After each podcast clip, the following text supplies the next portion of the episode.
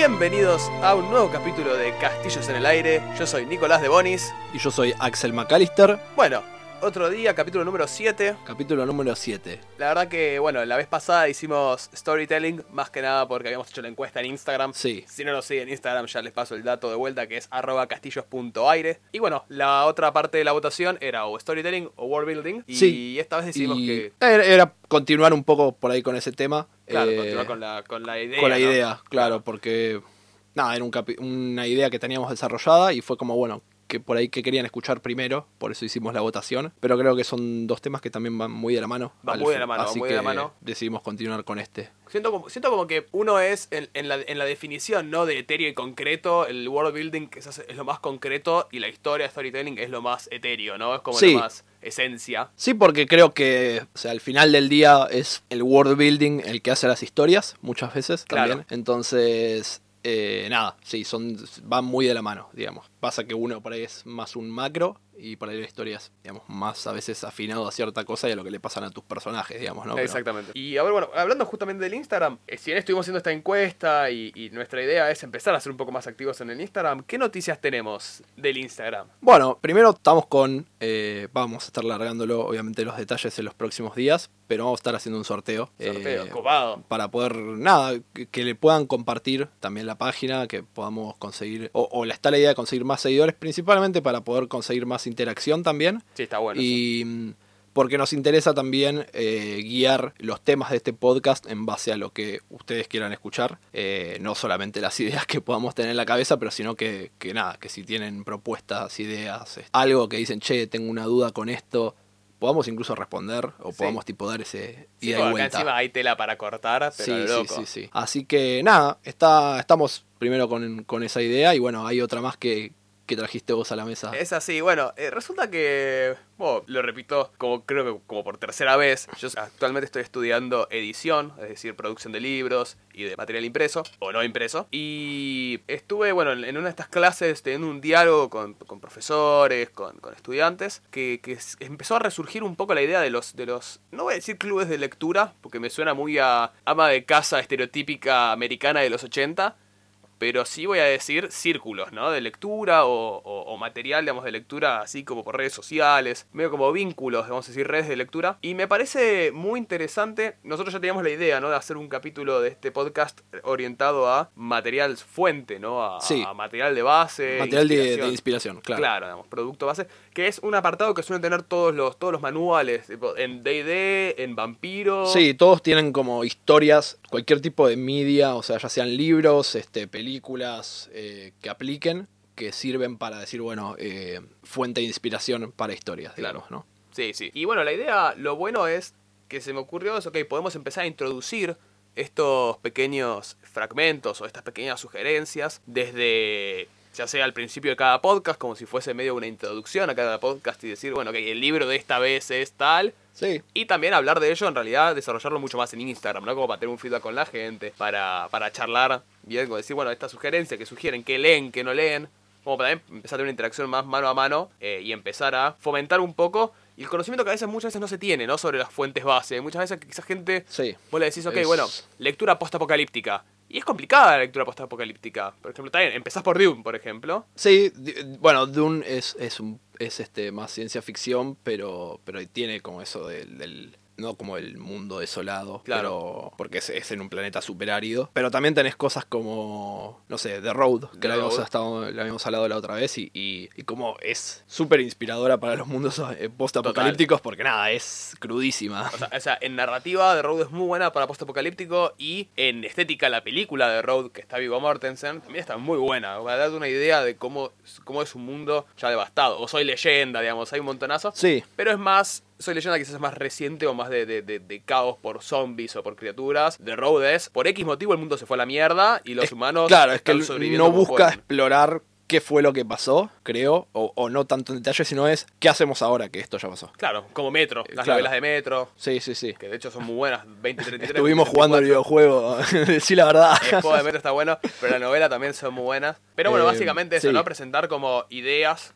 de, de libros y, y material base para que medio podamos empezar a buscar. Y no solo de fantasía, que si bien vamos a empezar con eso, es lo más básico, también de, bueno, de ciencia ficción, post-apocalíptico, policial. Hay una cantidad de Horror, tenemos Lovecraft Horror. tirar.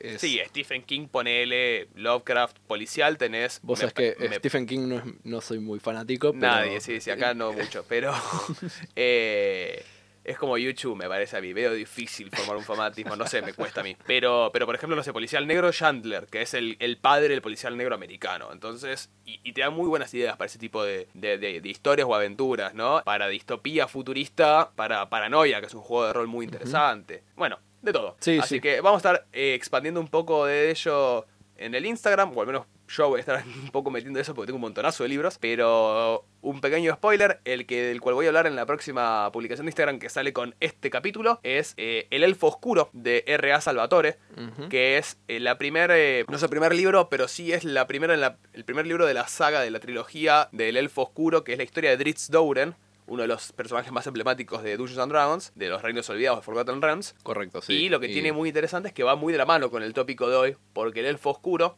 justamente el primer libro del Elfo Oscuro, te trata, te desglosa muy bien la sociedad de los Drows dentro del Underdark. Sí, que aparte justo los Drows me parece son uno de los apartados más zarpados de lo que es creo el mundo de Forgotten Realms o el mundo de D&D. Sí, Es como, nada, tiene una sociedad tan, digamos, única en comparación a la- al resto de la civilización, sí, sí, digamos. sí, es muy, como- muy, muy compleja, muy, muy buena. Me, me recuerda mucho también, bueno, que quizás no es tanta casualidad, pero pasa lo mismo con los Dunmer en los Elder Scrolls, Claro. donde quizás tipo viven en Morrowind y eh, en algún punto de la historia fueron despla- son desplazados de Morrowind o están siendo desplazados de Morrowind por los por los Argonian, porque hay una guerra, porque había esclavitud, hay un montonazo de cuestiones ahí. Pero nada, el primer libro esta vez va a ser El Oscuro y creo que ya con esa manera lo podemos introducir dentro del tópico de hoy, ¿no? Bien, sí. eh, yo vamos, o sea, a tratar, digamos, como todos los capítulos, tratar de ir más de lo general a lo específico, creo yo. Sí, me parece bien. Yo creo que world building, si nosotros tuviéramos que sentarnos, podríamos hablar horas y horas porque hay de todo para hablar. Por eso nos pareció por ahí cubrir primero lo básico. Y a medida, digamos, que incluso si ustedes quieren y deciden, ok, queremos eh, que desarrollen por ahí este tema en particular porque estoy teniendo dudas con, con esto al momento de crear mi mundo. em, entonces podemos intentar taclear temas más específicos porque vemos a la hora de crear un mundo, ustedes hay que entender que hay millones de, digamos, de, de conceptos. O sea, es, es, es decir, bueno, juego a, a- a ser Dios, ¿no? Juego a crear un mundo y decir, Exacto. ok, tiene una geografía, tiene una sociedad, tiene una cultura o varias, tiene una economía. Entonces, Tiene poderes superiores funcionando detrás. Claro, tiene, tiene una religión, tiene dioses que se consideran, porque hay mundos de fantasía que directamente dicen, ok,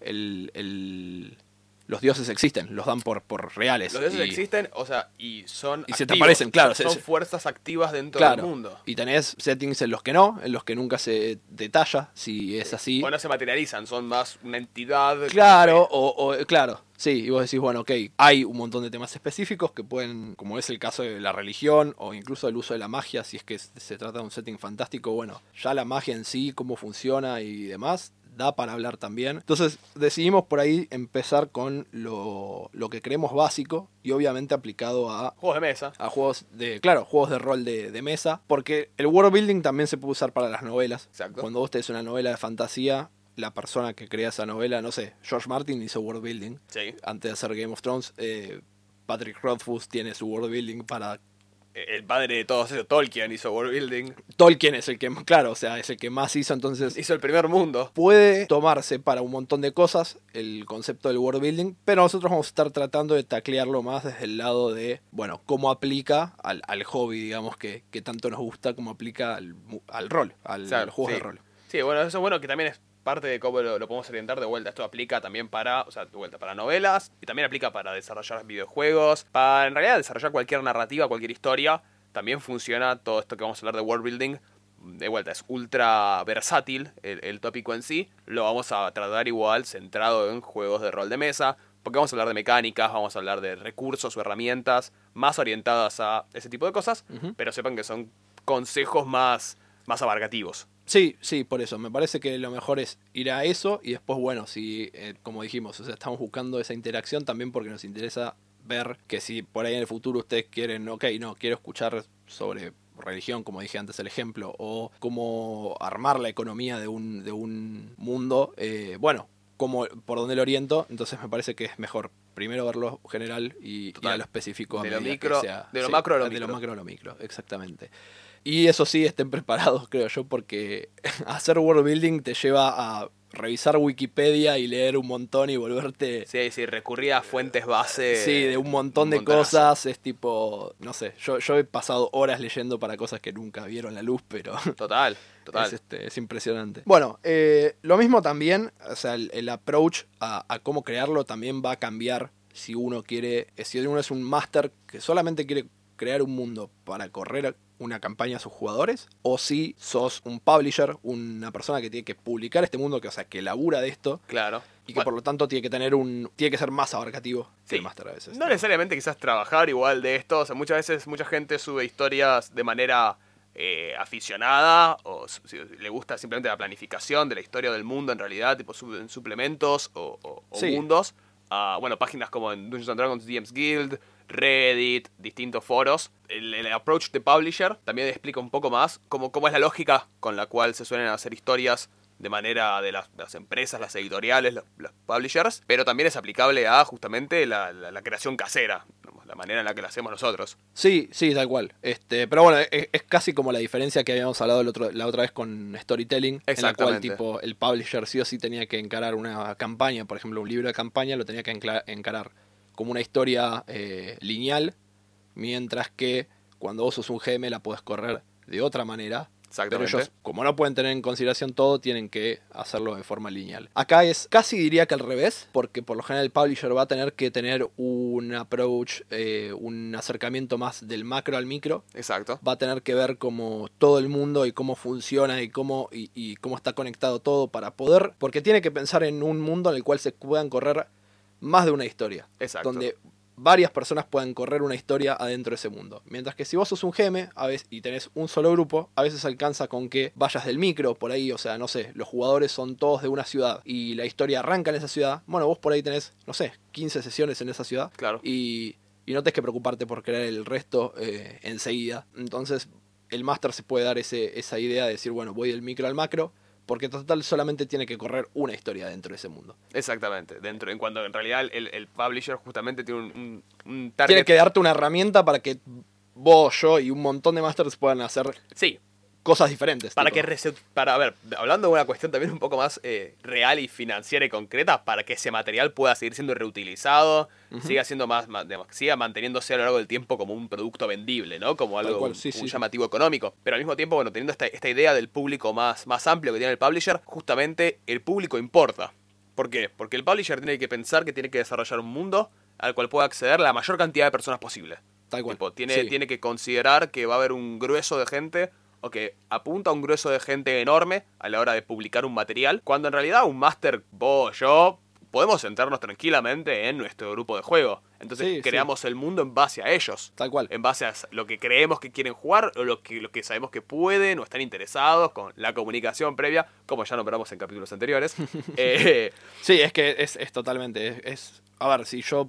De vuelta, si yo agarro y creo una ciudad y hablo con mis jugadores y les digo, ok, miren, la campaña va a transcurrir en principio en esta ciudad y vamos a tener varias sesiones acá. Tendría sentido que sean todos de, de la misma. Entonces, ni siquiera tienes que preocuparte por el resto de las cosas. Lo que estás corriendo es un setting urbano de una ciudad y por ahí puedes detallar más esa ciudad. Claro, o por ejemplo, no- a, a medida que van, a- van, van haciendo la historia en esta ciudad y de repente te dicen o, o notas la idea o un cambio en el grupo de juego, dice, ok, nos gustaría que a partir de acá o toman acciones dentro de la historia, que son más cuestiones de storytelling, pero quizás quieren que toda esta, toda esta historia, este desarrollo se vaya a un lado más post-apocalíptico. Ok, entonces, cuando yo pensé el mundo, este mundo de cierta manera, ahora tienen un mundo hecho mierda. Y es, Claro. se, se va ajustando a las necesidades de la mesa, en realidad. Eso. Sí, Que sí. está- se puede hacer, digamos. Es, es como un, es como un world building on demand que un publisher no se puede dar. No, no se puede dar el lujo de hacerlo, efectivamente. Tiene que considerar un montón de cosas. Y lo mismo el publisher, hay veces que no le alcanza con un, con un solo libro. Digo, Claro, salen suplementos. voy, voy al caso de, de, de Everron, ponerle que fue un setting muy importante de D&D y empezó creo que en tercera, 3.5, Sí. eh, Keith Baker bah, es una locura el tipo, pero aparte de los libros que ha sacado Wizards, el tipo ha desarrollado el mundo en su- por su cuenta y siempre tiene que salir a decir, esto no es canon porque tipo no lo publicó Wizards, que es el que tiene los derechos, pero yo Pero soy el creador. pero soy el y- creador, claro. Y este, nada, y acá está todo esto que, que sumé, digamos, y, y que expande más sobre cosas que por ahí no estaban, porque siempre se puede entrar cada vez más en detalle y dar más cosas. Y no necesariamente después el máster tiene que agarrar todo, pero por ahí le interesa más tal cosa que escribió y no está y lo otro por ahí no le sirve, o sea, entonces siempre se puede ir dando cada vez más detalle, pero también el publisher tiene que dejar como cosas abiertas para que el máster trabaje. Exactamente. Entonces es como, bueno, también entra eso. Claro, no, no, no muy abierto, porque si vamos a. Podemos tomar esta, esta idea de, de- de qué tan abiertos se dejan las cosas en distintos aristas, ¿no? Por ejemplo, historias de, de aventuras de Dungeons and Dragons, como Horrors de Dragon Queen, donde no hay nada abierto, no hay nada librado al azar, es tipo, todo está calculado y todo está cerrado en ese mundo. Es un mundo estático, básicamente, no ven más que un escenario, cuando en realidad tenés estas tres cosas como, bueno, La Maldición de Strahd, siempre vamos a usar ese ejemplo, disculpen, o. eh, muy Top- buena para... para o Top of. Annihilation, también el mundo vivo me gusta mucho, donde hay, no solo que hay cosas pasando en todo el tiempo, sino que el mundo en sí tiene una cantidad de cosas de distintos lugares que o son inexplorados directamente por la historia principal, lo cual permite que cada jugador vaya creando su propio foco o rumbo dentro de este mundo,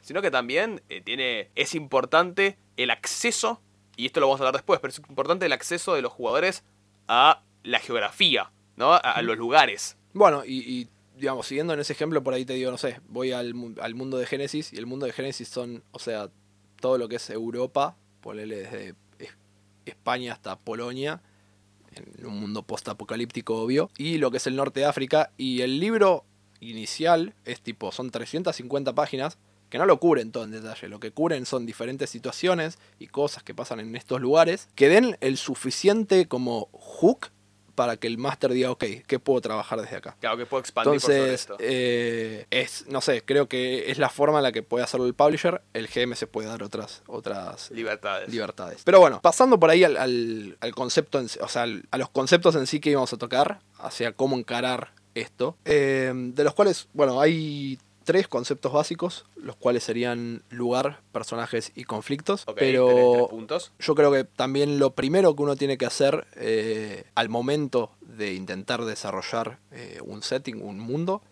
es tratar de hacer un párrafo que sintetice un poco qué hace este mundo, qué, qué lo hace diferente al resto. Yo creo que es una, un- le podríamos decir un pitch, digamos, eh, una, pitch. una pintura general de, de también de, de lo que es. Porque, por ejemplo, yo voy a usar el ejemplo de Simbarum, que es este juego que comenté que estaba corriendo, que tiene un world building bastante extenso, pero uno lo puede sintetizar a un párrafo en el cual dice, ok, tenés un reino humano que fue eh, exiliado de, la- de sus tierras porque quedaron desoladas por, digamos, por la guerra. Entonces conquistan nuevas tierras que están habitadas por ciertas tribus bárbaras, se podría decir, las cuales habitan principalmente en un bosque, que en el que igual también hay elfos. Estos elfos tienen un, un tratado, un pacto que dicen que tuvieron con los humanos hace muchos años, por los cuales ellos tienen total control del- de la parte más interna del bosque y por lo tanto los humanos no pueden entrar. Claro. Entonces, de repente, este pitch sencillo, esta, esta idea sencilla, te permite cubrir estos tres conceptos, ¿no? Tenés el lugar, que es estas, este reino que ahora conquistaron los humanos, lo- los que son conquistadores. Tenés un bosque habitado por estos bárbaros y en las partes más internas por los elfos. Tenés tus personajes, que son estas tres como facciones, vamos a decir, estas tres, eh, Sí, los tres puntos de vista, claro. Sí, las tres culturas. Y tenés un conflicto entre ellos. Tenés un conflicto, digamos, entre todos estos grupos. Entonces, yo creo que esa es una buena forma de decir, bueno, ¿cómo lo, lo llevo a lo más sencillo? Son esos tres conceptos en un párrafo sintetizado. ¿Quiénes son tus actores, o sea, tú, eh, en este mundo? ¿Cuál, en dónde eh, transcurre este mundo? ¿Cuál es la- la geografía, el, el lugar? ¿Y cuál es el conflicto? O, o el, no sé el conflicto en sí, sino las semillas para conflicto. Porque eso es lo que va a dar a los jugadores, eh, al máster, perdón, las herramientas para desarrollar Sí, el, historias. el pequeño guiño, el pequeño hook que te permite después, ok, de, de acá me tomo para empezar a Claro, armar de, algo. de- de acá puedo armar una historia, de esto puedo armar una historia. Exactamente. Entonces, nada, me parece que eso es como, como los puntos a tratar, eh, al menos en un principio, si quieren empezar, digamos, de a poco y decir, bueno, ok, que obviamente todos estos tres conceptos van a tener que ser llenados con cosas, pero digamos, eso es como una buena forma de decir, bueno, cuáles son las, los tres checks básicos que tengo que poder hacer. Sí, sí, los tres pilares que tengo que tener en cuenta a la hora de armar un mundo. Más que nada, bueno, es como habíamos hablado el, el capítulo anterior, ¿no? Como el recurso de storytelling de por cada, por cada pieza de información que querés que se enteren los jugadores, le das tres pistas. Sí. Eh, Es muy similar, donde vos agarrás y decís, ok, hay tres ejes que tengo que tener cubiertos sí o sí, y una vez que tengo eso, me puedo poner más, eh, más, más pintoresco, más creativo, o puedo ponerme más detallista o lo que sea. Pero tener cubiertos unos conceptos bases de, tengo este lugar con estos personajes o esta, o esta, esta gente, esta población, lo que sea, estos actores que van a tomar un rol activo y consecuente dentro de este mundo, Exacto. y el conflicto, ¿no? Que es lo que termina motivando estas acciones, estos, estas consecuencias dentro de este mundo. Sí. Que quizás el conflicto sí tiene que ver mucho más con la narrativa, pero Sí, que esta- eh, es parte. Claro, pero es, es por eso, justo la parte de conflicto, creo, si vos sos un máster, vos puedes darte el lujo de que, digamos, el conflicto gira alrededor de tus personajes, de, Claro. de- de tus jugadores. Si sos un publisher, tenés que pensar conflictos que estén pasando en el mundo o que puedan llegar a pasar para decir, bueno, esto, acá hay una historia, una, una semilla para una aventura. Exacto. Así que eso es, digamos, para mí los tres básicos que yo, por lo menos, lo puedo hablar desde experiencias, de mi experiencia fallida de intentar crear un mundo en su momento. Ok. Yo tuve una campaña que intenté hacer, lo Suena mismo. un empecé- violín muy, muy chiquito. Sí, no, para mí fue como, como nada, largarme a hacer algo que igual yo creo que es una experiencia, toda, toda experiencia sirve, eh, pero para mí, o sea, fue una campaña de D&D que terminé, que se terminó, digamos, reseteando, muriendo, digamos, este, eh, y que ahora continúa mi amigo Fonda, que de hecho volvió a hacer world building, o sea, él es un fanático del world building y creó un mundo para continuar con esa no no el mío digamos en otro lugar que Claro. él pero continuar con el mismo grupo y les masteré a él Eh, de hecho era una idea como te había comentado tal vez este invitarlo pero bueno se nos complicó Ahora con esto del, del COVID-19 está un sí poco sí complicado. pero ya vamos a tener una- una oportunidad digo para traerlo porque es una persona que que creo que le gusta mucho la idea de world building y, y tiene e- es él el que muchas veces me ha dado ideas era incluso mientras corría la campaña era como che y esto fíjate puede ser Sí, tipo, ideas también me has dicho de recursos, te ha pasado. Sí, sí, él, él la tiene re clara con, con los recursos que, que se pueden usar para el momento de, de encarar esta tarea. Pero bueno, vamos, si te parece, con el primero, y es los lugares. Bien, me parece bien. ¿Dónde transcurre nuestra historia? Nuestro mundo, digamos. Perfecto. Este, yo, digamos, acá es de vuelta. Uno puede ir del micro al macro. Como dije antes, puedes arrancar en una ciudad, desarrollar esa ciudad y estar años ahí. Sí, sí, sentarte solo en eso y que pase lo que Y pase. que pase lo que y pase. después vemos qué pasa. O podés decir, bueno, voy de ahí hacia donde los jugadores vayan. Yo creo que si sos GM es la forma más sencilla de hacerlo. Cuando yo lo hice fue así. O sea, de hecho varias sesiones fueron en una ciudad. Y me pareció que era la... Es la forma que te lleva menos trabajo. Al menos si no te estás planteando decir, bueno, eso es lo mismo. Voy, no voy a publicarlo. Es, es solamente para mi diversión. Bueno, ok. Y, Sí, y la, la de mis jugadores. de mis jugadores. Eh, no tiene mucho sentido a veces encarar el macro. Claro. Digamos. Y nada, yo creo que es una, una cuestión súper importante el tema de, bueno, dónde transcurre, cómo es el lugar, qué, porque eso te va a dar un montón también de cosas, porque si transcurre, no sé, en un, como dije, está el- en, en Simbarum, vuelvo al mismo ejemplo, Sí. está el bosque, y vos en ese bosque es tu lugar de aventuras porque es el lugar peligroso, entonces casi siempre los jugadores van a tomar el lugar de los conquistadores y entrar a ese bosque es parte de la aventura. Exacto. Entonces la geografía es súper importante. Claro, sí, bueno, y yo justo también en experiencia personal también me tengo un poco, bueno, vos estás siendo parte de esta mesa, ¿no? Al igual que otros amigos nuestros. Eh, una mesa que estoy corriendo de quinta edición de Calabozos y Dragones basado en un mundo que es el mundo de Orsterra, que es de la saga, bueno, de la saga no, en realidad es del juego Octopath Traveler, que ya lo, hemos- lo he mencionado anteriormente cuando hablábamos de historias, creo. Sí. Que bueno, lo que tiene de interesante es, la verdad, cómo empecé a escribir algo al respecto. No solo que me gusta la historia y me gusta el, el setting, sino que vi el mapa, vi, vi gráficamente el mapa del juego y dije, che, me encanta este mapa, voy- Sí. quiero hacer algo en este mapa. Algo una vez me había sucedido, y cagate de risa, pero una vez algo me había sucedido similar con el mapa del Argentum Online, ese hermoso juego nacional que todos hemos jugado en algún momento de nuestras vidas. y Yo no, Uy, yo puedo no jugué Argentum no Online. Skyrim, no terminó Skyrim y no jugó al Argentum Online. Este pibe le falta tanto agite. potear, agite, eh, todo. Bueno, apoca y al resu es la frase. Eh, no, bueno, el, el- el mapa del Argentum Online, muy simple, ¿no? Y de vuelta, también lo tiene esto. eh, Hay semejanzas entre el mapa del Argentum Online y el Octopath Traveler, graciosamente. ¿Pero por qué? Porque tiene en una sola pieza, en solo, en solo una, una masa, un pedazo de masa terrestre, tenés todos los biomas. Claro. Tenés una parte nevada en el norte, tenés la parte de, en el sur, en el Octopath Traveler tenés las Sunlands, que es todo lo que es desértico, en el medio tenés las Flatlands o las Coastlands, tenés las Highlands, que son tipo montañas, tenés las Clifflands, que son como todos riscos y, y cataratas, y más árido, pero no tan desértico. Tenés los, los Woodlands, que son todos forest, todo- todos bosques, perdón. Sí, o sea, lo- los, como los diferentes lugares se llaman en base al bioma en Exacto, el que. pero claro. lo, lo importante es justamente que ese mapa está dividido en esos biomas, esa masa de tierra, cosa que también pasa en el mapa del Argentum y en muchos otros juegos, la verdad.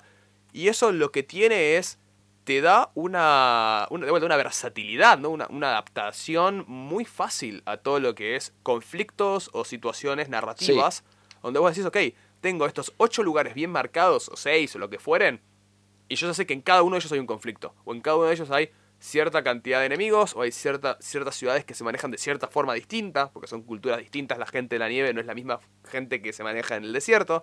Y eso te permite un montonazo de creación, de, de desarrollo de personajes y creación de historia. Entonces, está muy bueno. y Es un gran consejo. Quizás cuando querés hacer algo más personal, pero desde inicio, Ujú. fijarte primero en el lugar, eh, hacer foco en el lugar y tomar inspiración o directamente hacer una adaptación de. Muchas cosas empiezan como adaptación de. Sí. Eh, podemos hablar, bueno, el ejemplo vos me habías dicho de vampiro. Sí, sí, Vampiro es, eh, bueno, justo yo lo que decía, y te había comentado antes, es, tenemos a Tomás, a Zapa, Zapato. nuestro amigo, que ahora nos va a empezar a dirigir una campaña de Vampiro. Y, mm, bueno, el Vampiro en realidad, todos los libros están pensados, o por lo menos en segunda, para Sí, jugar En, en- en Estados Unidos principalmente. by Night. Chicago by Night era el suplemento de Vampiro, es siempre tipo al punto que ahora en, en quinta edición volvieron a sacar el suplemento Chicago by Night adaptado a quinta porque porque fue tipo súper eh, eh, famoso como suplemento. Y era, era eso, era como, como era la sociedad vampírica en Chicago. Eh, y bueno, ahora Zapato tiene que agarrar y adaptar el mundo vampiro a cómo va a ser en Argentina, en Buenos Aires. Eso es algo que hicieron todos los máster de, de Sí, de porque, porque en- lo que te permite que transcurra en el mundo real es un poco eso. Tenés la posibilidad de hacerlo en donde vos vivís, que es mucho más fácil para los jugadores eh, como sentirse identificados Sí. eh, con el lugar, pero tenés que poner un poco de laburo porque, o sea, el, el- el libro no cubre Buenos Aires, una No. sociedad vampírica en Buenos Aires. Entonces, bueno, Claro, lo que tiene de interesante como recurso a la hora de hacer world building eso es que de repente tu mapa no pasa a ser algo que tenés que hacer por Ah, una sí. aplicación como Sí, Incarnate sí, o lo que sea, o Cartographer, tu mapa es Google Maps Buenos Aires. Sí, Literal. sí, eso, eso es eh, a nivel mapa que transcurra en el mundo real. Y diría más, en el mundo real eh, actual, digamos, o sea, en el tiempo, en los tiempos que corren, te permite mucha más facilidad a la hora de lidiar con mapas. Google Maps. Google Earth, de repente es tu mejor amigo. tal cual. Y es, es increíble eso. Ahora, ¿qué pensamos de crear el lugar? También a veces puede tener ciertas complicaciones. Enfocarse primero en el lugar físico. Sí, es, es, es muy común. De hecho, bueno, es, hay un subreddit que es muy bueno que se llama justamente World Building. World building. que dentro de sus guías uno de los temas siempre es, y me parece que es súper importante, es no arrancar por, por el mapa. Porque el problema de arrancar por un mapa es que después vos estás obligado a tratar de meter el setting eh, o las cosas o tus ideas adentro de ese mapa en vez de que el mapa se, a- Se adapta a se ello. adapte a lo que vos necesitas eh, Claro. en base a eso. Entonces, pero te permite también ver una figura más general. Después, aparte del tema de los mapas, hay de todo para discutir porque uno podría decir un tema que digamos que se me ocurre, digo, es muy común que nosotros vemos los mapas de fantasía y aún así el norte o, o los extremos suelen ser los lugares fríos. Sí. O sea, y Hay es hay realidades inescapables. Claro, o sea, uno a veces necesita que ese mapa eh, se parezca al mundo real, ¿no? Entonces, porque uno intenta siempre en toda fantasía buscas un poquito de verisimilitud, digamos. Siempre se habla de que, por ejemplo, un buen mapa es un mapa en el cual los ríos surgen de las montañas y, dese- y desembocan en el mar. Sí. Ahora, por ahí en tu mundo de fantasía, no sé, el- los polos no funcionan como funcionan acá y entonces el frío no está en los polos y, o sea, te chupa un huevo, digamos. Quizás pero en tu mundo de fantasía la Tierra es plana. también Wow, wow. O, bueno, o, o- o invo- o invocando al, al legendario Terry Pratchett, es un Discworld, es un mundo Sí, disco. sí, bueno, Terry Pratchett tiene un ejemplo increíble. Bueno, pero- una, una, una pequeña anécdota personal, ¿no? Pero, y esto es zapato, y quizás alguien más que lo escuche se haga reír, pero, eh, porque se acuerdan. Pero en su momento, el primer mundo que yo creé, cuando jugábamos, estamos hablando de 3.5, teníamos, yo tenía 14 años, 15 años. El primer mapa que, el primer mundo que hice lo hice en base a un mapa. Yo empecé por el mapa, porque había encontrado una aplicación recopada para hacer mapas, el Cartographer 2 creo que era. Se hablaban por como el 5. una Sí, sí, medio raro. Pero bueno, el, el Cartographer 2, algo así, y creé el mundo Rosquilla, el mundo Dona. ¿Qué? No, no, eso- ese mapa se eliminó, no existe más. Pero el mundo Dona básicamente era literalmente una dona, donde vos empezabas, y mira lo, mirá lo, mirá lo, lo streamline que es esto, ¿no? Lo, lo railroad unidireccional. Vos empezabas en una ciudad en el sur y tenías que seguir básicamente en contra de las agujas del reloj y no podías ir del otro lado, porque si ibas en el sentido del reloj, que es donde estaba la última ciudad técnicamente, donde sucedía lo último, había toda una cadena de montañas que no te dejaba pasar. Corta, no había chance de pasarla. No- había- no Y ustedes van a empezar acá. Ustedes van a hacer este lo que yo diga. Era un, un niño con problemas de poder a los 15 años. Pero. Pero era. eh, eh, yo empecé con el mundo y todos se cagaron de risa del mapa. Todos nos ca- Hoy yo veo este mapa y me cago de risa si lo encuentro. Ojalá lo encuentre y lo Por favor, publicamos en favor. Instagram. Sí, sí, sí. Pero, pero bueno, justamente este es el problema, ¿no? Donde yo empecé por un mapa que a mí, por algún motivo, me pareció una excelente idea, ese, ese mundo, esa forma, y fue en realidad totalmente limitante, porque no, no podía suceder otra cosa más que lo que ya estaba Sí. encaminado de esa manera, y era... mm, Si alguien me proponía algo, por ejemplo, era muy difícil que alguien me proponiese, estoy, soy de la otra ciudad, y no, es medio complicado, porque Sos de esta. atravesaste todo el mundo para llegar a esa ciudad. Sí, no había barcos, sí. o sea, nada tiene sentido. Pero. y había una isla en el medio de esta dona. Tipo, en el medio de esta dona había agua y había una isla. Y en esa isla se iba a dar el, el encounter final. O sea, date una idea de lo, lo- lo plagado de, de clichés. Que estaba lleno, sí, sí. Bueno, de hecho, eh, el subreddit de World Building hay otro que se llama World Jerking, que es un shitpost de World Building Uh, y, y son encanta. todos mapas tipo De malísimos. Bueno, el mundo, el mundo rosquilla sería un buen. sí, va, contendiente. va- va derecho, sí, Va derecho. Eh, Pero no, tengo que admitir que me, me orgu- me enorgullezco mucho. No, eso. es que eh, yo creo que, o sea, es cierto. Hay. Uno de- es un mundo fantástico. Si es un mundo fantástico, digamos. eh, uno no tiene en teoría limitaciones. Pero hay muchas veces que ayuda que, que sea que tenga cierta verosimilitud. Porque lo hace más entendible, tal vez, para los jugadores. Creo yo. Porque sí o sí. Yo creo que uno necesita referenciarse. Porque nada, porque hace que sea más este. fácil entender ese mundo. Digamos. Es, es- te permite que el jugador diga, ok, estoy yendo hacia el norte, hacia una tierra lejana del norte, lo más probable es que sea fría, necesito por ahí, no sé, estar abrigado, mi personaje necesita estar, ponele, no sé, eh, ponele, ahora D&D está por sacar la siguiente altura, Icewind Dale. Está en el norte y es una tierra inhóspita de lo fría que es. Digamos, y, y en tu cabeza no es que decís, che, qué raro que en el norte. No, eh, tiene sentido. Decís, bueno, está real norte, entonces tiene frío. O sea, ahora, no sabemos si, si Forgotten Realms tiene los polos como el planeta Tierra, si, si es un planeta Tierra o es tipo. O Claro. sea, es como. Se entiende, digamos, pero es necesaria a veces esa. Esa, Esa relación con esa la relación, realidad claro. para establecer un vínculo más inmersivo. Sí, tal cual. Así que nada, yo me parece que nada, el, el lugar uno lo tiene que pensar, tiene que pensar qué es lo que necesita y por lo tanto trabajar en base a lo que uno necesita si es que sos un GM. Si no, bueno, tendrás que dedicarle más tiempito. Bueno, a ver, y en el siguiente polo que habíamos dicho que son los personajes, eh, que son los actores, ¿no? O Como habíamos dicho, que influencian en este mundo que creamos, en este mundo de rosquilla, si se quiere. eh, Sí. Porque todos al final del día vivimos en una dona. Em, lo importante tener en cuenta es, tenemos estos personajes que no solo son importantes en la actualidad, sino que también dan tanto a los jugadores, a los personajes jugables, como a los distintos eh, puntos que querramos eh, enganchar de historia, dan una, una viabilidad, ¿no? Ves lo que mueve o ayudan a mover y generar ciertos conflictos. Entonces, por ejemplo, sin caer tanto en el ejemplo de, Curse of Strahd, que siempre lo usamos, otro buen ejemplo de cuando hablamos de creación del mundos es Dungeons eh, de quinta edición, Dungeons and Dragons, sacó los suplementos de los mundos de Magic, ¿no? Donde Sí, tenemos sí, sí, sí. eh, el primero que sacaron fue Guildmaster's Guide to Ravnica. Ravnica es un gran plano. eh, y después sacaron. eh, el- Sí, creo, creo que ya salió. Hace Sí. poco, sí, salió hace poco, que es el de Aventuras Míticas en Tiros. Teros. Sí, Odyssey. Eh, Mythic Odyssey sin Teros, eso. sí. Que básicamente estos suplementos no te, no te hablan de una historia, no es una historia dentro de Ravnica, sino que simplemente el suplemento es, te detalla Ravnica casi a la Sí, es, es- perfección. es lo que conocemos como un libro de setting. o sea, un- Exactamente. sí. Y lo que sí te propone es, te habla de todos los personajes importantes del mundo de Ravnica. Te habla de todos los líderes de los gremios. Ravnica es una ciudad que la controlan 10 gremios. Te habla de los 10 eh, líderes de cada ese Sí, gremio. de- facciones, de- de- digamos, que- claro, sus facciones. Y básicamente cómo pueden ser importantes para todas las todos las- los conflictos o todas las problemáticas que te plantees dentro de ese mundo.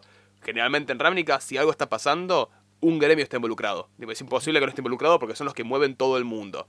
En Teros, lo mismo, te proponen los distintos dioses. Teros es basado en mitología griega, es fuertemente eh, gira Muy, alrededor sí, de los muy dioses. influenciado y Sí. eh, como que la gente por lo general tiene un dios al que sigue, entonces toman el, el partido por ese dios. Exactamente. es- O también hay criaturas mitológicas como la hidra polúcranos o las gorgonas que eh, terminan siendo generalmente los ejes de la problemática. Entonces, tenemos siempre que pensar en estos personajes, esos seres que van a interactuar con el mundo, con nuestros jugadores y con quienes nuestros jugadores también van a tener que ir a interactuar ellos mismos, ¿no? De manera proactiva y reactiva. Tal cual.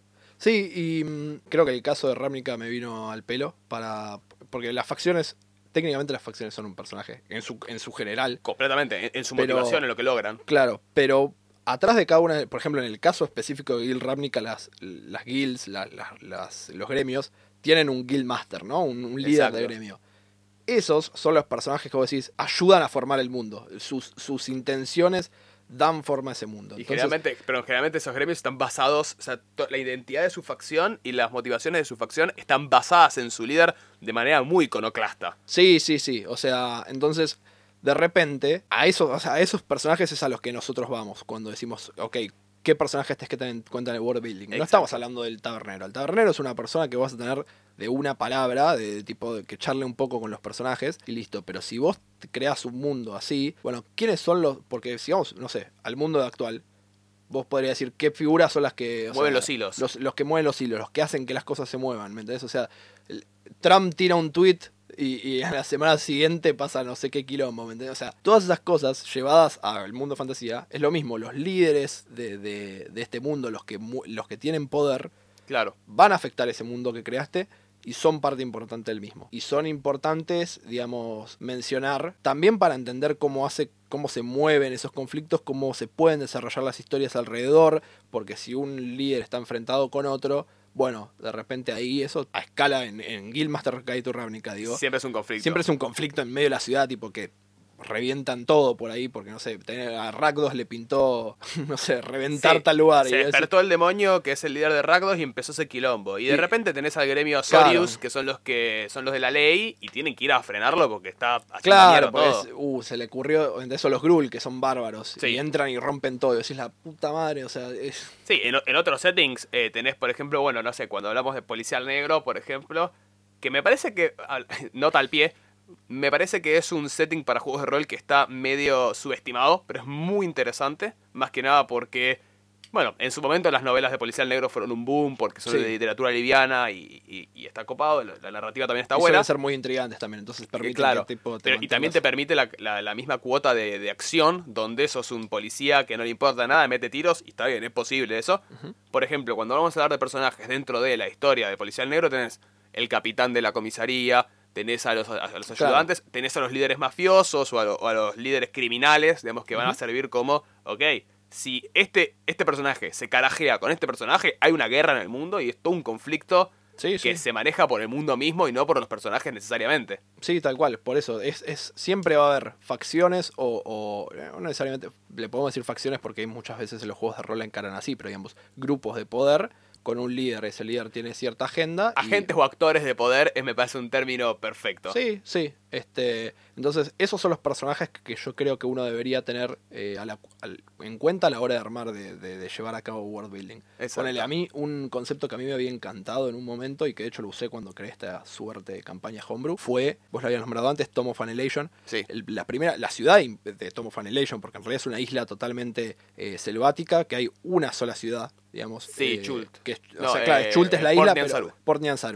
Eh, y Portland Saru, como líderes, tenía los príncipes mercantes. Lo- los siete Y- príncipes Claro, mercantes. y la idea era buenísima porque cada príncipe mercante tenía control sobre un tipo de, de- Actividad. de actividad comercial y ellos eran los que determinaban, digamos, qué es lo que pasaba, pero obviamente siempre estaban ploteando entre ellos porque obviamente querían por ahí uno más poder que el otro, en lo que fuera. Entonces, es eso, esas situaciones, decís, ok, tengo estos siete que se encargan de estas cosas. Bueno, y tenés el caso de la misión que habíamos jugado nosotros cuando corrimos la campaña con Sí. Max, del tipo que por haber intentado comerciar, creo que eran frutas, sin el permiso y bla, bla, bla, y pagar los impuestos adecuados, te- tenía alto quilombo en el cual la ciudad lo que hacía era tipo, no le- lo marcaban de forma que el tipo no podía comprar nada más. Claro. Entonces era como, Sí. na- nadie le vendía. Y acá Entonces, tenemos una interesante contrapuesta, digamos, de dos ejes de poder en, en cuestión de personajes del mismo mundo de Dungeons and Dragons, que es en Pornian Saru tenés a los siete lores, a los siete príncipes mercantes, y en Waterdeep tenés a, lo- a los 12 lores enmascarado- enmascarados, Sí. que sí. básicamente, si bien son una motivación, son y no son al mismo tiempo óptimos. Son óptimos cuando querés hacer algo basado en intriga, un mundo que se basa en Sí. intriga. No son óptimos cuando querés un mundo más activo o abierto, con objetivos más claros, por una cuestión de que hay todo un proceso en el cual tenés que descubrir quiénes son estos lores Porque no, no tenés ni idea. En Tipo, cambio, en Pornian Saru tenés estos siete príncipes mercantes que, Que están son bien parados, que tipo los ves caminando en su distrito sí, sí, sin sí. ningún problema y te reciben y te dicen anda a hacer tal cosa por mí. Está y, todo bien, de hecho, tenés la, la mecánica que también está en el de Scrolls Morrowind, donde te dan derechos, si te lo encomienda alguien, un oficial, tenés derecho a matar a alguien. Es un writ de, asesina- de assassination. Claro. Entonces vos podés ir y decir, bueno, che, yo te confiero este poder, necesito que bajes a este muñequito. Perfecto. Posta, sí, sí, sí, los tipos, porque como son la ley, o sea, cambia completamente el ponerle el concepto de ciudad que tenés. Claro. Porque la ciudad se maneja porque hay siete personas que manejan todo y por lo tanto tienen, pueden dar derechos especiales. Esa sería una forma, ok. Bueno, entonces, esos personajes, for- o sea, moldean el, el mundo en el que viven de esa forma. La digamos. dinámica social se Claro. ve afectada fuertemente por estos personajes. Entonces, nada, eso, esos son creo que los personajes, o incluso si los llevas a, a lo mágico, ponele. Sí. Eh, te voy a nombrar por ahí un ejemplo que me acuerdo de Everron. Everron tiene eh, la idea de que todos los demonios en algún punto fueron como encerrados en el, en el underground, en el underworld, Sí. digamos. Y el druida que los mantiene tipo encerrados y que mantiene como la, la magia que los encierra, es un árbol gigante. Claro. Entonces vos decís, bueno, es un tipo, un personaje recontra importante que, que literalmente gracias a él la humanidad no está tipo siendo invadida por demonios y nadie lo sabe, pero no Sí. se puede mover. Tipo, es un super Claro. mago, pero digamos, entonces Bueno. afecta a la región alrededor, digamos, todo el mundo alrededor lo conoce, pero el resto del mundo no le importa y no tiene ni idea que está que, haciendo... que es importante. que- A ver, en claro. ejemplos, y si vamos a ejemplos más no tan relacionados a Dungeons and Dragons, o- bueno, vamos a hablar de vampiro, hablamos de los príncipes de Sí. cada ciudad, que son básicamente quienes interpretan la ley dentro de, de cada ciudad, o de jurisdicción. Sí, digamos. De- y tenés las grandes facciones, la- las amplias, que son La camarilla. eh, Camarilla, Sabat e Independientes, y, sí. bueno, Anarchs, pero no cuentan tanto.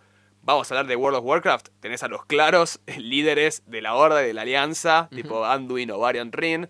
Tenés a Sylvanas, Thrall, Gromash, quien quieras.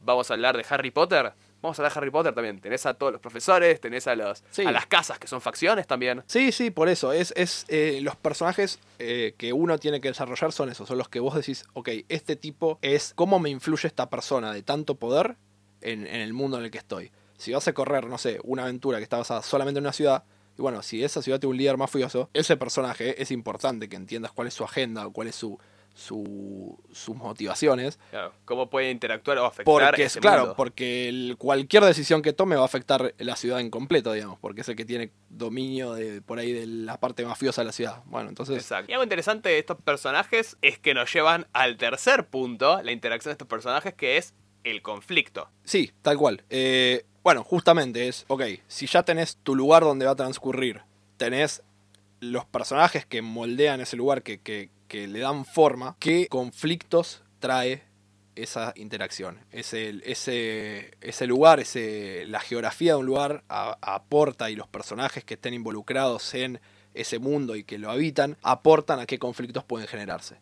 Entonces, si vos tenés dos naciones, ponele, que están yendo a la guerra, bueno, ahí te es un conflicto, porque vos tenés personas atrás de esas naciones, que dirigen esas naciones, yendo a la guerra por ahí por los recursos de tal lugar, entonces ahí tenés una semilla para conflicto.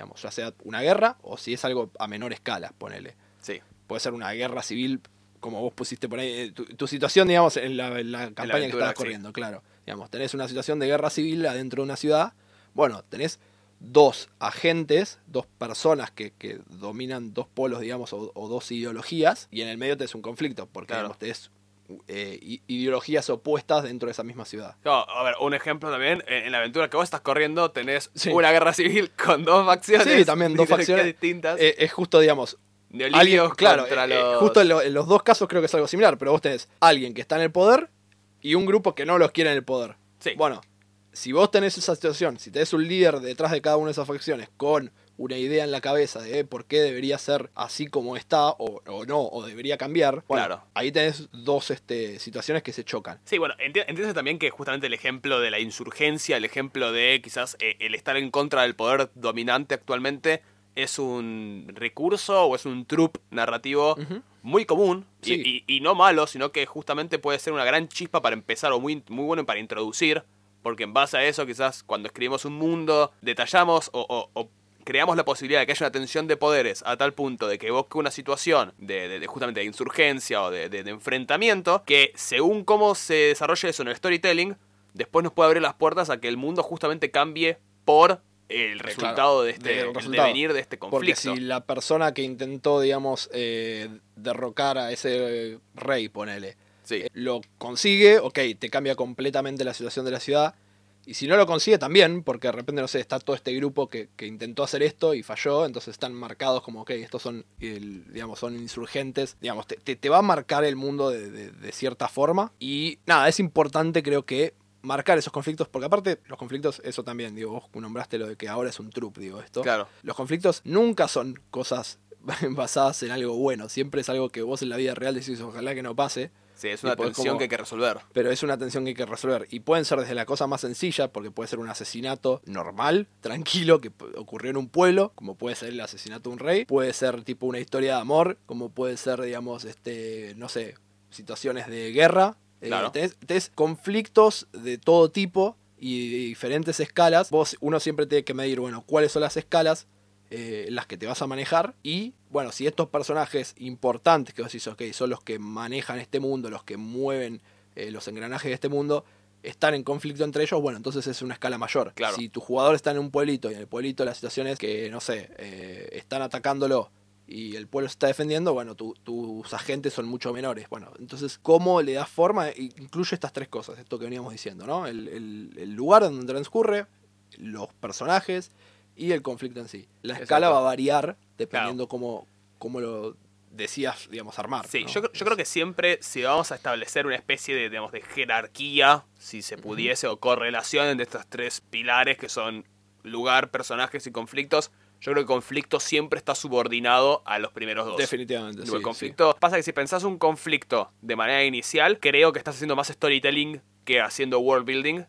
Tal cual, sí. Porque es justamente un hilo. Como que el conflicto es derivado de una vez que tenés los personajes y el lugar, o una vez que tenés uno. Claro. Por ejemplo, si tenés, si Eh. si tenés un mundo postapocalíptico, un conflicto natural que se te va a dar por eso es. Ok, hay, hay pelea de recursos. La gente necesita pelear porque necesita los recursos que son muy escasos.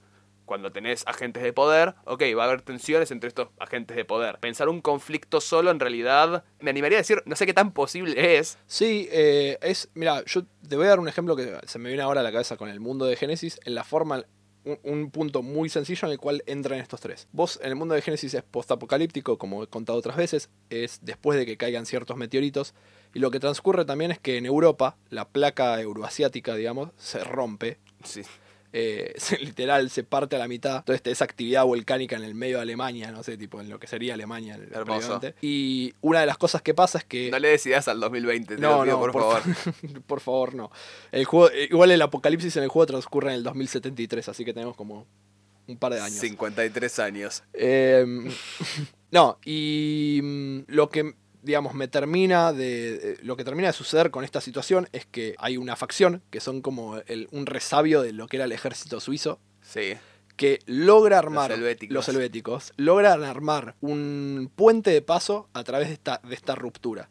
Entonces, de repente tenés el lugar, que es, ok, ¿cuál es tu geografía? Es tenés una ruptura, digamos, en el medio de esto de, de los Alpes, tenés una facción, un personaje, un, alguien que moldea eso, que es este grupo que decide, eh, que logra armar el único puente de paso por esta región, tenés un conflicto, que es, ok, controlamos el único paso, cobramos impuestos por pasar. Obvio. Entonces de repente vas a tener gente que no quiere pagarlo. Y obviamente los tipos tienen una fuerza militar impresionante, entonces intentan frenar a cualquiera que se haga el vivo. Entonces de repente, eh, en algo tan sencillo como eso, tenés, tenés historia para conflicto. Sí. O, o por ahí, si tus personajes de repente están en una misión y no sé qué, y, y están, no sé, tratando de sobrevivir y justo llegaron ahí y es, ok, no tengo plata para pagar el, el pase. Claro. ¿cómo hago? ¿Me entendés? O sea, entonces son cosas así, digamos. Ahí es- ese es un ejemplo de cómo por ahí entran los tres puntos, ¿no? La geografía, el- los agentes. gente de poder y el conflicto. El conflicto, sí, el sí. conflicto de vuelta. Me parece que es de, de los tres, es en el que quizás más natural se va a dar en materia de que desarrollemos de los primeros dos. Es Exacto, como el que sí. menos quizás hay que pensar, porque si pensamos un conflicto es porque ya tenemos agentes Claro. y o geografía eh, creado. Efectivamente, es- va- es van a saltar en, en como reacción a los otros dos, digamos. Exactamente, por ejemplo, incluso si yo pienso de vuelta, si pensamos en la, en la idea de, de recurso narrativo, digamos, de conflicto, de pensar guerra civil, ok, o, o insurgencia, ya automáticamente estamos creando al menos dos bandos. Sí. O, o un bando solo. En realidad son dos bandos porque es lo oficial y lo que está en contra. Claro. O sea, siempre hay como una, una polarización muy básica que termina dándonos o el personaje o nos termina dando el lugar en sí. Digamos, dentro de lo que es negro, policial negro, tenemos justamente los problemas entre eh, líderes mafiosos. Entonces se hace una, una guerra en el medio de la calle. Y eso es un quilombo enorme. Eh, las, las guerras mafiosas de Nueva York lo pueden decir. Es tipo una balacera tras otra. Después tenés en conflictos, bueno, de Harry Potter. Tenés un montonazo de situaciones donde hay cosas del bosque que están saliendo. Hay cosas, digamos, de, de la- de las artes oscuras que están haciendo quilombo. Si pensamos en superhéroes, tenés un villano que está planeando algo. Hay, Sí, hay, sí. hay de todo tipo de- de- de ideas dentro de los conflictos que quizás es mejor poner atención en los primeros dos y el conflicto se da naturalmente. Sí, y otro, otra cosa por ahí para aclarar, me parece, porque. Y un poco viene a las utopías o los casos de, bueno, decís, los lugares en los que carecen de conflicto, porque vos por ahí podés decir, no sé, un lugar súper pacífico en el cual no pasa nada y, todo está bien. Se puede crear, es posible. El tema es que por lo general el conflicto tiene que venir a razón de, ok, ese lugar está en peligro, por alguna razón. Claro, eh, eh, el status quo cambió. O sea, por ahí te, te voy al ejemplo, no sé, la comarca en el Señor de los Anillos. Exactamente. la comarca en el Señor de los Anillos es el lugar soñado, muchachos. Toman, comen, eh, Fuman porro. no sé, tipo, vienen ahí constantemente empatas. en patas, tipo, así de, así de suave es el piso. Me encanta. Y, pero o, bueno, o así de raudos son los, las, pla- Claro, las plantas de los... Eh, pero digamos, de repente tenés una situación en la cual es, ok, toda la situación del anillo y la guerra del anillo, si no hacen algo para frenarlo, eventualmente los va a alcanzar, digamos. O sea, y- Sí, sí, sí, ningún paraíso está... Sí, de hecho sucede. Sucede, Spoiler pero bueno, alert. alert. Sucede. Eh, Eh, entonces, nada, tiene que eh, tiene que ver con eso, creo. Eso es lugar. El, el bien sirve justamente. Creo que es exactamente lo que hablamos la vez pasada con las historias. Eh, no, en el anterior, cuando hablamos de, del- de la fantasía contra lo realista. sí, Y, y que tocamos como el bien muchas veces está ahí para contrastar con el mal. Ok, bueno, Exacto. si tus jugadores son de una ciudad en la cual están súper bien parados, bueno, de repente por ahí es quiero defender mi ciudad. sí, sí, sí, quiero, Entonces- quiero seguir estando bien parado. Claro, este. Entonces, nada, e- es, es eh, encontrar, creo que esos, esas cosas en el conflicto, ¿no? Esas dinámicas, vamos a decir. Ahora, una cuestión me gustaría consultarte. Una cuestión que me parece interesante, ¿no? Es, para vos, Axel, el setting, ¿tiene que tener historia? ¿Es relevante, es importante tener la historia de lo que fue anteriormente o de dónde viene este mundo? Eh, mira, yo justo, esto es algo que, que hemos discutido con Fonda porque los dos somos muy entusiastas de decir como, bueno, los detalles y todo. La realidad es que muchas veces la historia del setting es irrelevante para los jugadores. Por lo menos si vos lo estás creando como máster, es totalmente irrelevante porque a los jugadores no les importa quién fue el décimo rey en la línea ascendente, salvo salvo que acciones que esa persona hayan tomado sean relevantes para el presente. Siempre es importante tener en cuenta eso. Hacer historia por hacer historia a veces está bueno, a algunos masters les puede servir de vuelta. Fonda yo creo que cuando hicimos nuestros settings lo hemos hecho por una cuestión de que nos gusta a nosotros, de que te gusta a vos como master decir, conozco cuál fue la historia de la creación de este mundo. Sí, es una beta creativa. Claro, pero digamos, de ahí a que los jugadores vayan a enterarse o alguna vez vaya a ser relevante en alguna campaña, probablemente no, digamos. Exacto. Es siempre mejor, digamos, contar la historia a medida que sea relevante en el presente y si lo querés hacer por gusto propio es totalmente, eh, creo que, pausible.